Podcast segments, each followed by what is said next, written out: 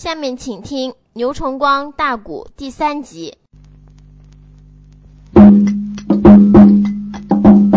杨少侠手里握住那根的鞭，小姑娘连拽三把没动弹。往日那里刁蛮纵横不讲理呀，今日那里急得他秋波之中泪涟涟。真好那比梨花带雨那么好看呐！我呀，你在露水滴在红牡丹，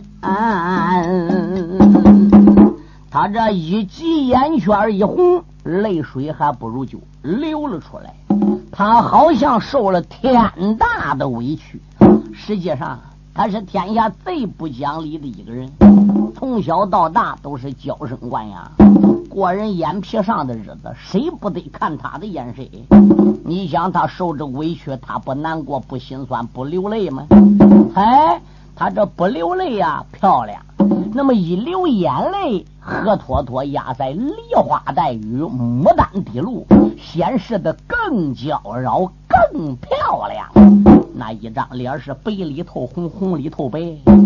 开始时候，杨志宗还没敢细看，这姑娘抓着鞭把，小爷抓着鞭梢，当中的距离只给有二尺。红衣少女喘气，杨志宗这个鼻息都能闻到，吐气如兰。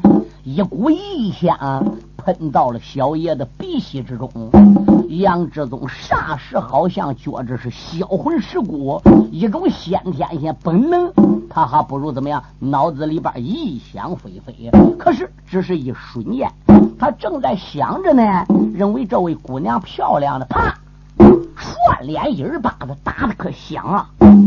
这一耳巴打的个杨志宗应声。他没想到姑娘能打他，嗯，姑娘出手又快。这时候小爷脑子里那么一乱的走神了，挨人扇了一巴掌。小姑娘趁这个机会，唰，鞭还不如就夺回来了。就在这个时候，杨志宗想翻眼，一想人家是个女孩，都已经哭了流泪了，人不说我欺负她的吗？哎，罢了，他要能不找我蛮缠呢，我也不理他一般见识。打都打吧，小女孩我怎么好跟他一般见识？那个小女孩打过了少爷杨志东一巴掌，自己看看自己的手，也感觉着打错了，心中暗想：不讲理的是我，刁蛮任性的是我，拦人的路是我，先打人先抬手还是我，我现在又扇人家一耳光干什么呢？打人不打脸，骂人不揭短吗？红衣女感觉不好意思了，站个的很尴尬。就在这个时候，人窜来两个人呢，半空中哧啦响了一阵风，落下来两位少年轻。杨少侠一闪的二目夹仔细，这两个主身上都被剑钢锋，终身的上边穿着个紫暗器囊，如今也别在他的腰中。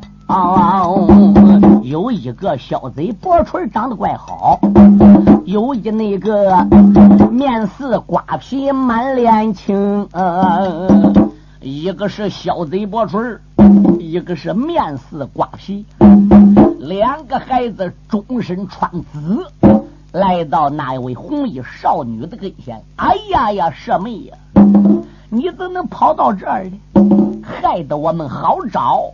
我们弟兄俩找的你好苦啊！谁个要你找？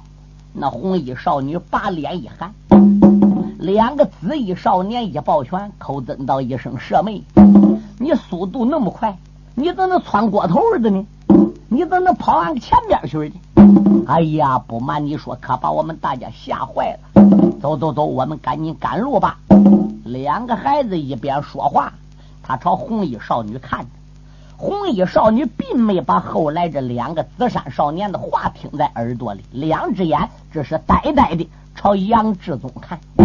杨志宗这时呢也不红衣少女看，那红衣少女与少侠杨志宗那么一对眼神，虽然双方的脸上都没有什么异样的表情，可两个紫衣少年看得出来，这红衣少女好像对那个少年呐很有好感似的。两个孩子还不如把个脸呢就转了过来了，用手一指，胆大的小狗，你还不赶紧给我滚开！难道说你跟我家舍妹在此地交过手不成？少侠刚要开口，红衣少女用手一指：“我的事儿不要你两个人管。”哎，舍妹，这这这小子欺负你，我们好帮你算账啊！谁要你帮？那姑娘搬鞍上自己马了，一领枪杆，哗啦啦啦啦啦啦啦啦啦啦啦，顺着大道下去了。那两个紫衣少年。朝杨志宗看，哼，小狗不开眼，下一次遇到非杀你不可。杨志宗想张口还的，再一看两个孩子跟女子的马后边跑了，心中暗想：跑都跑吧。那姑娘打马加鞭，一边往前走着，还回头朝杨志宗这边看着。杨志宗心中暗想：这姑娘肯定是上金山孽龙潭去夺宝的。开始他就问我嘛，往哪去的？我走路的。你不对我说，我也知道你肯定是上金山聂龙潭夺宝的。我也不知道金山聂龙潭出什么宝贝。嗯，我出于一种好奇心理，我看我不如暗地尾随他们这男女三个人背后，我也上金山，我也上聂龙潭。虽然我没有夺宝之意，我也看看到底金山聂龙潭出什么宝，旁人是怎么样夺法，我也不能开个眼界，学学江湖经验吗？少侠想到中间，弯腰拎起了自己的包裹，施展他师叔云里青鸾奇军教给他的轻功，噔噔噔噔噔，还不如直奔金山聂龙潭走下来了。姑娘打马加鞭走在了前，随后那边跟来了杨家白小男，杨少侠手领包裹往前走啊，脑海内里一阵阵的波浪翻，到何时啊？把五木宝典找到了手啊！到何时能给我甘露帮大报仇冤？赤发阴魔出无定，他杀了恩师杨振环。我到何时把五招掌法来学会？走满天下扫狼烟，杨少侠今一天不奔金山寨，小四叔话有千番再不谈。杨志东勾往金山高山寨，这不内调歇擦了那座孽龙潭。小四内说放一只简单落为妙啊。今日的啰嗦为哪般？正是你这姑娘打马往前进，杨少侠紧紧的追赶美容宽，当中央相隔距离有半里远啊。天黑前，远安县不远在嫣然，天还没有黑。就已经到达了远安县，远安县就在金山下不远的一个县城。那姑娘马一撑腰进入了远安县的县城，杨志宗这时怎么样施展轻功也进入了远安县。杨志宗十三岁被师傅国道热肠杨振环带到武陵山，在武陵山跟随师傅和两家师叔。学来了软硬轻的功夫，在软硬轻的功夫上边呢，虽然不能名列一流的高手，但是一般的土牛木马、一般的江湖人物，不是杨志宗的对手。微不足道的就是杨志宗在内功方面呐，还比较差，在内功方面造诣不深呐。如果他要有一定的内功真力，那可以说能算列入一流高手了。之所以他轻功好，才能追上那红衣少女的马达。到达了远安下了，自己肚子感觉饿，先找一家贼仙居的酒楼吃一点喝一点再说吧。哟，他来到贼仙居这一家的酒馆里，在定睛一看，是高堂满座。都是武林人物，连一个其他平常的人、百姓或者说官府的人搁里吃酒都没有。哎，全部是江湖人，有带刀的，有带枪的，有带剑的，有带戟，有带判官笔，有带铁抓的。那是十八般兵刃和十八般兵刃之外的奇怪兵刃，样样齐全。男的也有，女的也有，老的也有，少的也有，歪鼻子也有，斜眼也有，少胳膊也有，掉腿的也不少。那是高朋满座。小爷杨志宗赶一来到酒馆里，小二连忙里得给他让下来坐上。杨志宗坐这张桌子上边也不是他自己，怎么样？另外还有两个人，连他等于是四个人，连他等于是三个人了。哎，心中暗想：这没有单独的桌子，这里边忒多啊！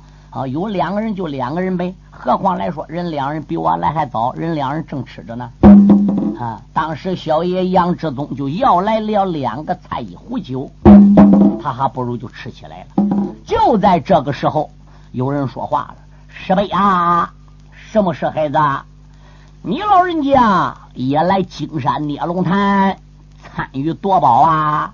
一个苍劲的声音，声如洪钟。十倍今日来，并无夺宝之意。黑白两道一流一的高手，黑道之中的魔头，我发现已经来了不少。恐怕十倍啊，没有夺宝的机会了。杨少侠应声音一看看，哟，说话的一老一少。坐在一张桌子上边个少的年龄只在十一二岁，老的年龄得要有六十出头，肩胛上背一对分水鹿鸡啊！小孩说：“师妹，你老人家既然不是来夺宝的，那不用说是来观摩的喽。嗯，可以那么说。那你老人家来观摩，你可知道这金山孽龙潭？”到底出什么样宝了呢？那娃娃如此的这般问出声，酒席前惊动那位老高龄啊，老侠客出言来没把别人叫，声爸儿不知要听清，这个捏龙潭。如今也出来无价的宝啊！你让师辈讲给你听啊！几百年前，这座金山多美好啊！没了内向啊，高山上出来一条蛰龙啊！娃娃说：“这个龙为什么叫蛰龙？”哦，老者说：“你不懂了，就是说这个龙啊，已经睡眠了，蛰在了土底下，因此它叫蛰龙。它究竟在这土的底下眠多少年了？这多长时间了？谁也不知道。哎，有一天这个龙啊，他还不如打地底下，就窜了出来。”他身上把这个土了就炸开了，这个龙啊就走了。可是他走了，他身底下蛰龙那个窝那个壳囊就现出来一个大水潭。一下雨阴天，常年累月，这个水潭呐里边都聚了很多的水，清烟烟的。当地的人才给这个潭起名叫孽龙潭。哦，原来是这样。可是有打这个捏龙潭旁边五丈远，闪出来一个大地穴。这个地穴究竟有多深，谁也不知道。也没有一个人敢下去。目前此地出了宝贝了，并不在聂龙潭，而在聂龙潭的边边五丈远那个地穴之中出了宝贝了。娃娃说：“出什么宝贝呢？”老者说：“不瞒你说，这桩宝贝叫牛龙蛟。”娃娃说：“师伯，什么叫牛龙蛟？”老者说：“不瞒你说啊，是五六月到阴雨连绵的时候，一雷一闪，下大暴雨的时候，天上啊有一条灵蟒，就是说大骚龙啊。这个灵蟒私自下凡，他来到了凡间之后，跟一种聘牛在一起走交。是被什么叫聘牛？就是母牛。哎，这个公骚龙灵蟒跟母牛在一起配交了。他这个龙跟牛一配交呢，生下来这种动物名字就叫牛龙蛟。头是个牛头，长着甲；尾巴是个龙尾巴；肚子底下呢，长的是五条腿，每一条腿底板都有五个爪子，这个爪子跟钢钩似的。这个身上面呢，脊骨上长的是乌黑的毛。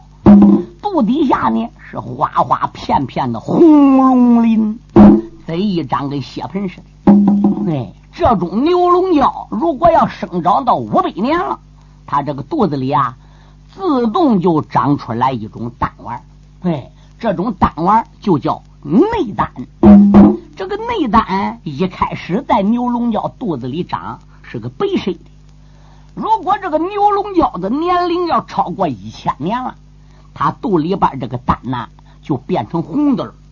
据听讲，金山聂龙潭旁边那个地穴里，最近几个月就出来这一种怪物，叫牛龙蛟。这个牛龙蛟每到月圆的时候，就是到十五的夜里时候，月亮一升高了，月亮圆了，这个牛龙蛟打地穴里呀就出来了。哎。回头朝月亮，把个嘴一张，啪，嘴里这一颗赤红的内丹丹丸打嘴里都吐出来了，然后再给吸个肚里，吸到嘴里，啪，再给吐出来，一吐一拿，一吐一拿。小孩说他吐出来又吸肚里干什么呢？他吸取药配，吸取心经，好吃肚里边这一颗内丹。逐渐的成熟。哦，那这个牛龙蛟的内丹有什么好处呢？哈哈哈哈哈哈谁要能得到这一颗牛龙蛟的内丹吃下去，可以增长一百年的功力啊！你想想，练武之人，谁不想得到牛龙蛟的内丹？哦，娃娃说这样，那不用说。明天晚上就是十五了，明晚上就是月圆了。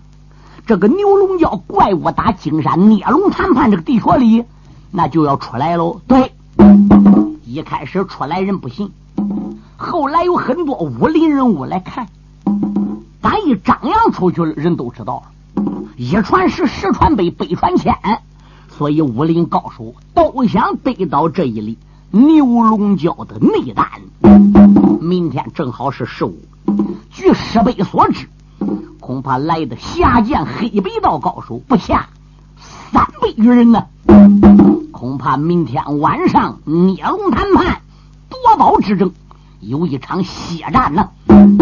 小孩说：“那还血战什么的？谁得到谁命好，谁得到谁有本事。”单玩得谁手里，就手往肚里一咽，那就行了。哎，老者说不不不，光得到牛龙蛟内丹还没有用，吃在肚子里边它不化，它必须得吃到天蓬彩卵，它才能化。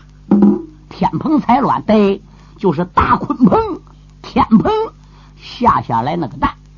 你吃了内丹了，不吃到天蓬彩卵，这个内丹。就在丹田穴这个地方就不化，搁你身上也起不到什么作用。吃过牛龙蛟内丹了，再能找到天蓬彩卵给吃下去，两样东西一汇合，搁身体才能融化。这一融化了，搁身体上边才能打通各个穴位，才能增长百年的功力。小娃娃说：“原来如此，老侠可如此这般把话明。”这旁边惊动公子杨志宗。牛龙角本是千年罕见得宝啊，这丹丸也不知落到了何人手中。嗯明晚内上，我聂龙潭前去看景。我倒看看啊，丹丸能落到谁的手中？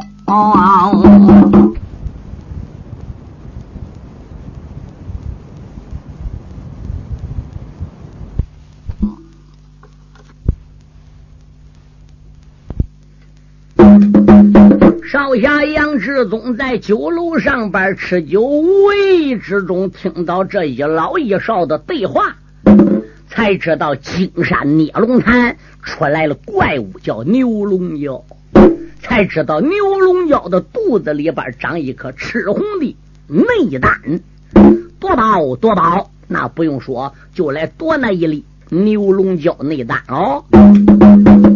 少侠这时候酒吃差不多，正准备算账要走了，谁知从酒楼门外噔噔噔走进来一人。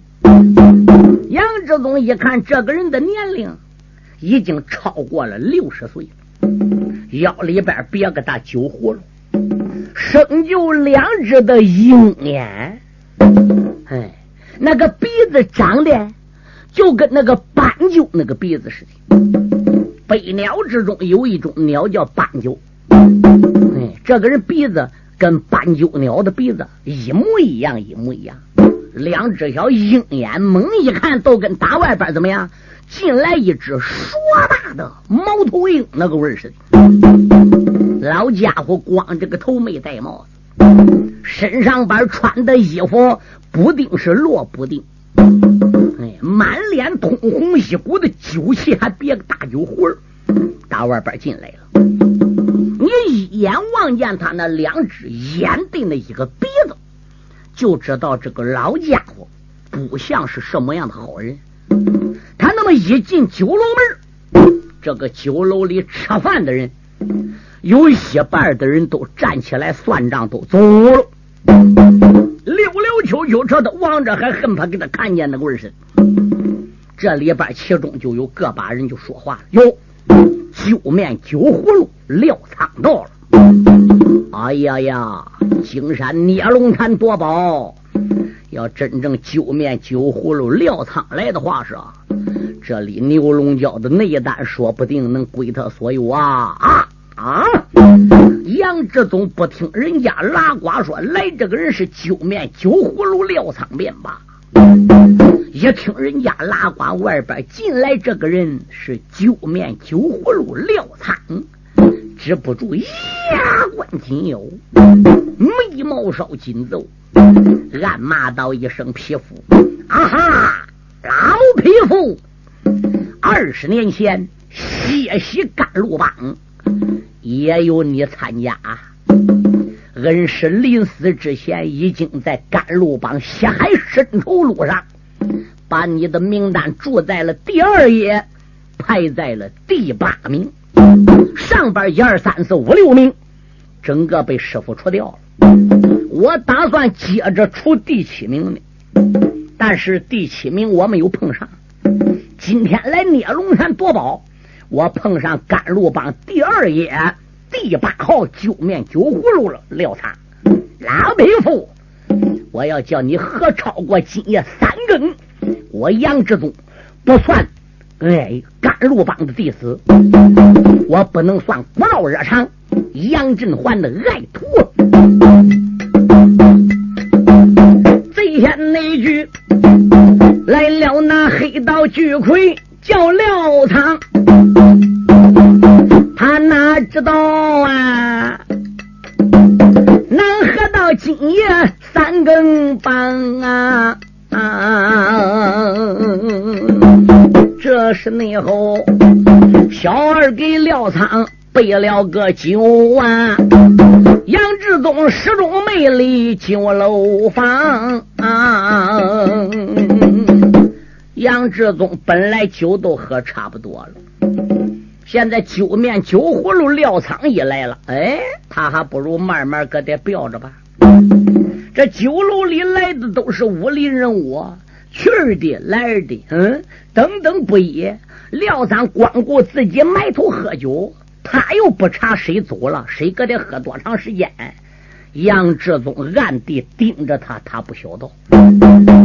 这个老家伙一攒劲儿，他喝到夜里边有一更天，打这个贼仙局算过账，临走时灌一酒葫芦酒。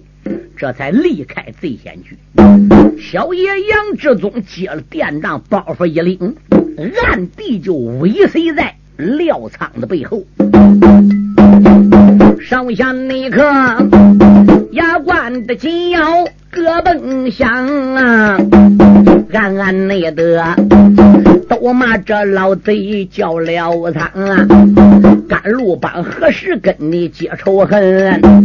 为什么我灵山歇息咱的甘露帮？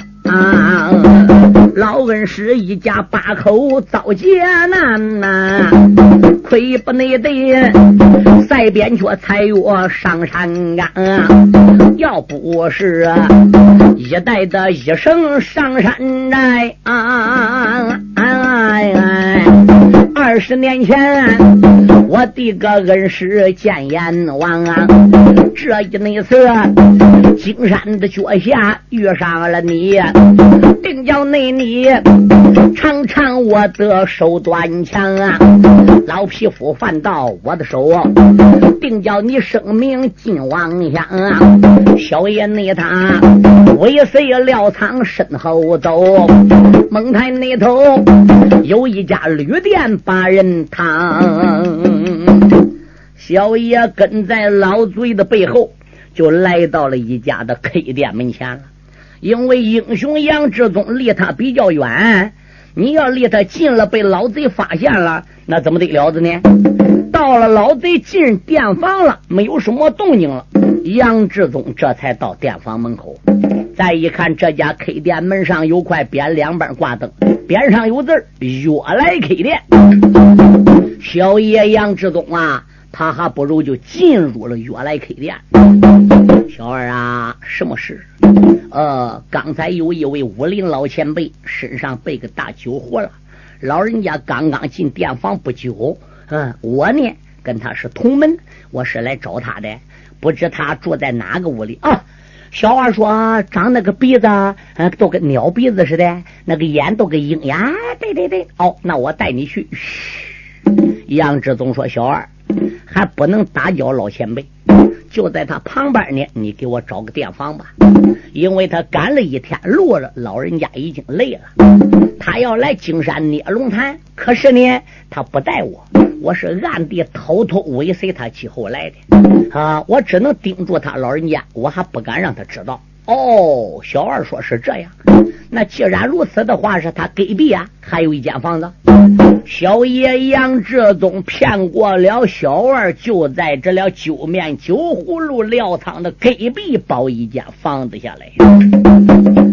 小爷这时候打发小二走了，千叮咛万嘱咐，不要把这个事儿禀报于老前辈知道。小二说：“这个你放心，到店到家了，K.C. 主编，你说咋办就咋办。”好，拿来了洗脸水，小爷洗脸净面。小二有事你忙去吧。店小二这时候就走了。等到小二一走了之后了，杨志忠啊，他把自己的包裹。在灯前就打开了，那里边练武之人要的东西是无所不有。怎么样？他还不如开始搁屋里化妆他也会化妆，因为从小他在丐帮长大，他在花子行里边长大。有一次在花子行里边个遇到了一位老前辈，是丐帮中的最高人物。这位丐帮的老帮主老人家，不但说为人忠厚，而并且他的武功还有高。他有一种拿手戏，就叫易容术。当时他看杨志忠很不错，把这种易容术啊。就传授给杨志宗，所以杨志宗易容想变什么样就变什么样，画出妆来你根本就看不出庐山真面目啊。英雄在这屋里边化好妆了，一切做好准备了。他打怀里边把师傅临终前遗留下来的那个怪病人，还不如就拿出来了。病人一边有齿，一边是贱人。那一头是剑尖，把子有五寸长，哎，人身上边有字儿，残肢令。赶到夜里三更来天，杨志宗这时手拿残肢令，把自己的房门慢慢给拉开，然后给关上，来到隔壁，他轻轻轻轻的把酒面酒葫芦撂躺，他这个门呐，还不如给拨开了。四拨开，四没拨开，廖仓搁床上边啊，就隐隐约约就听到有动静。什么人？他这一说，什么人？偶尔就听门旁有人说话啦，是你的一位老故友。那廖仓闪一闪二目，仔细的观。有一人迈步到屋里边，借着了灯光，定睛地望啊！哎呀，一阵一阵，头昏的走来，二魂窜。这个人已经死了二十多载呀！啊为什么后复生把阳还？酒面酒葫芦撂仓，霎时是大失精神，魂都好吓掉。敢说他也是黑道中的巨魁，我得抬你杠了。怎么一见到杨志宗吓到这样的呢？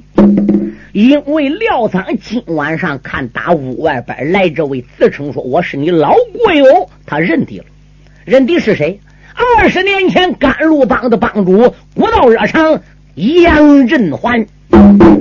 你说他看到杨振环，他不害怕吗？都死二十多年了，怎么能和的？崔当晚也没听说杨振环能和。甘露帮整个报销了，武林界没有这一门了。嗯，帮主杨振环一家八口死了四代，你说怎么能和？他猛然看见，他害怕。实际呢，他万万没想到这是杨振环的徒弟杨志宗化妆成老帮主的。这一招叫攻心战。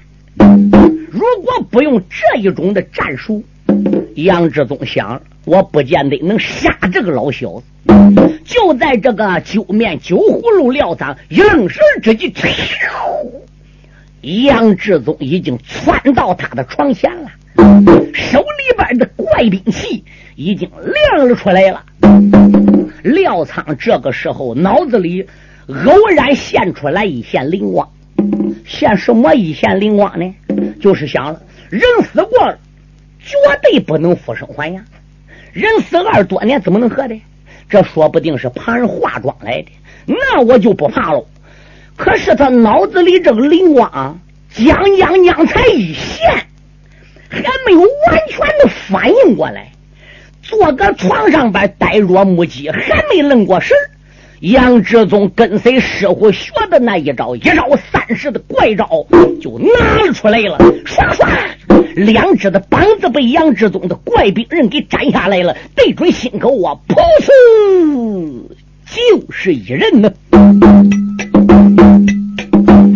杨上明下手里边握着残肢令啊，下的那个老贼廖仓难动动。就在这老贼害怕的一走神两只的胳膊落在床中，噗呲内死，残肢令也曾扎了进去。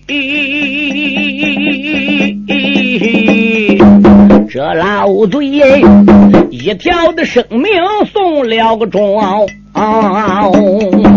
杨少侠转脸才将房屋里呀，回到了自己房子中。刚刚在床上来外道杀人啊，不好啊！店房内外有人把杀人喊高声啊！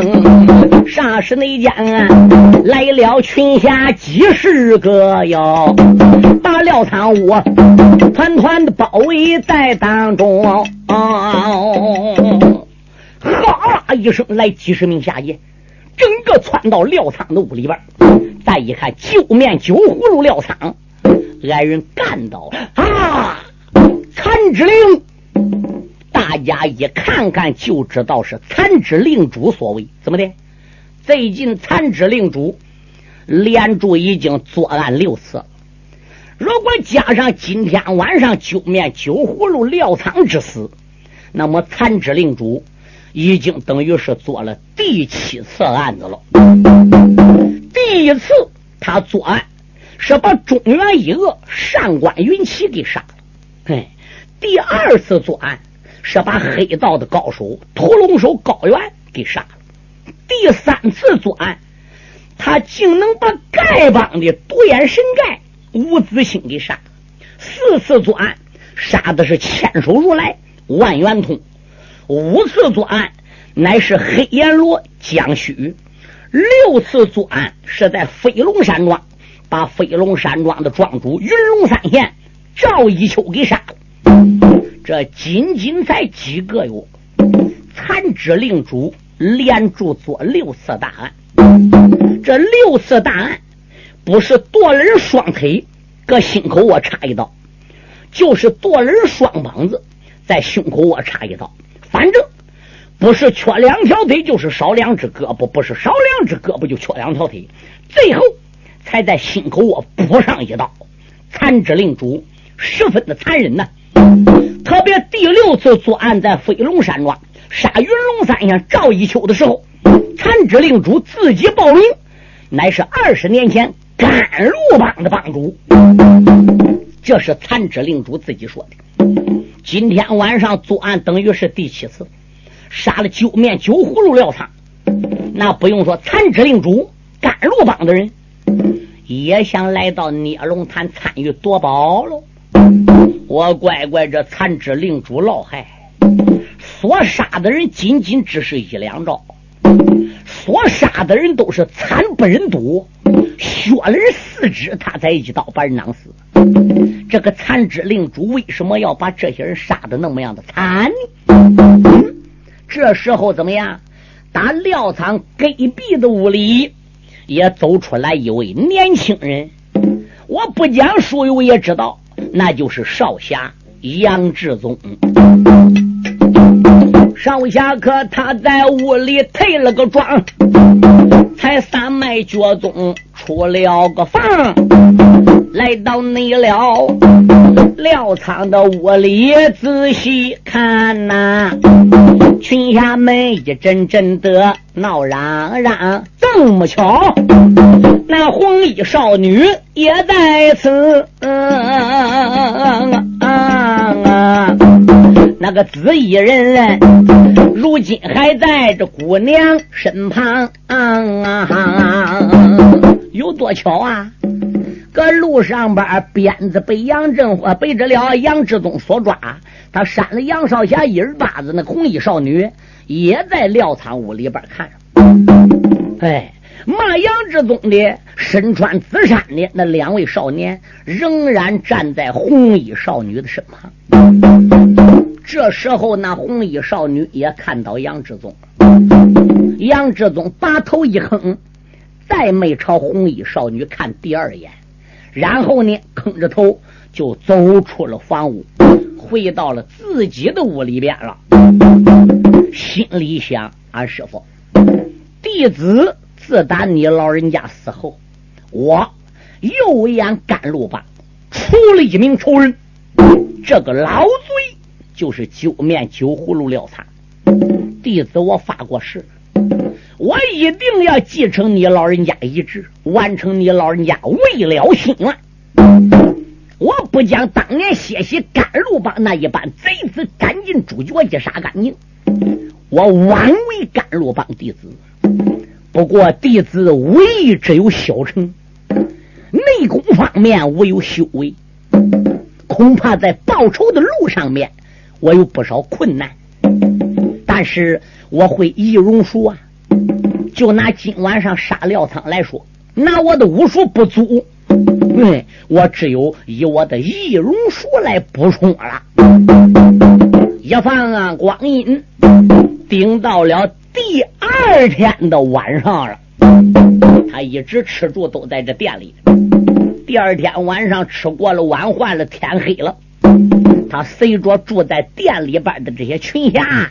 他还不如离开远安县的县城，就登上了金山。简单说，就来到了聂龙潭。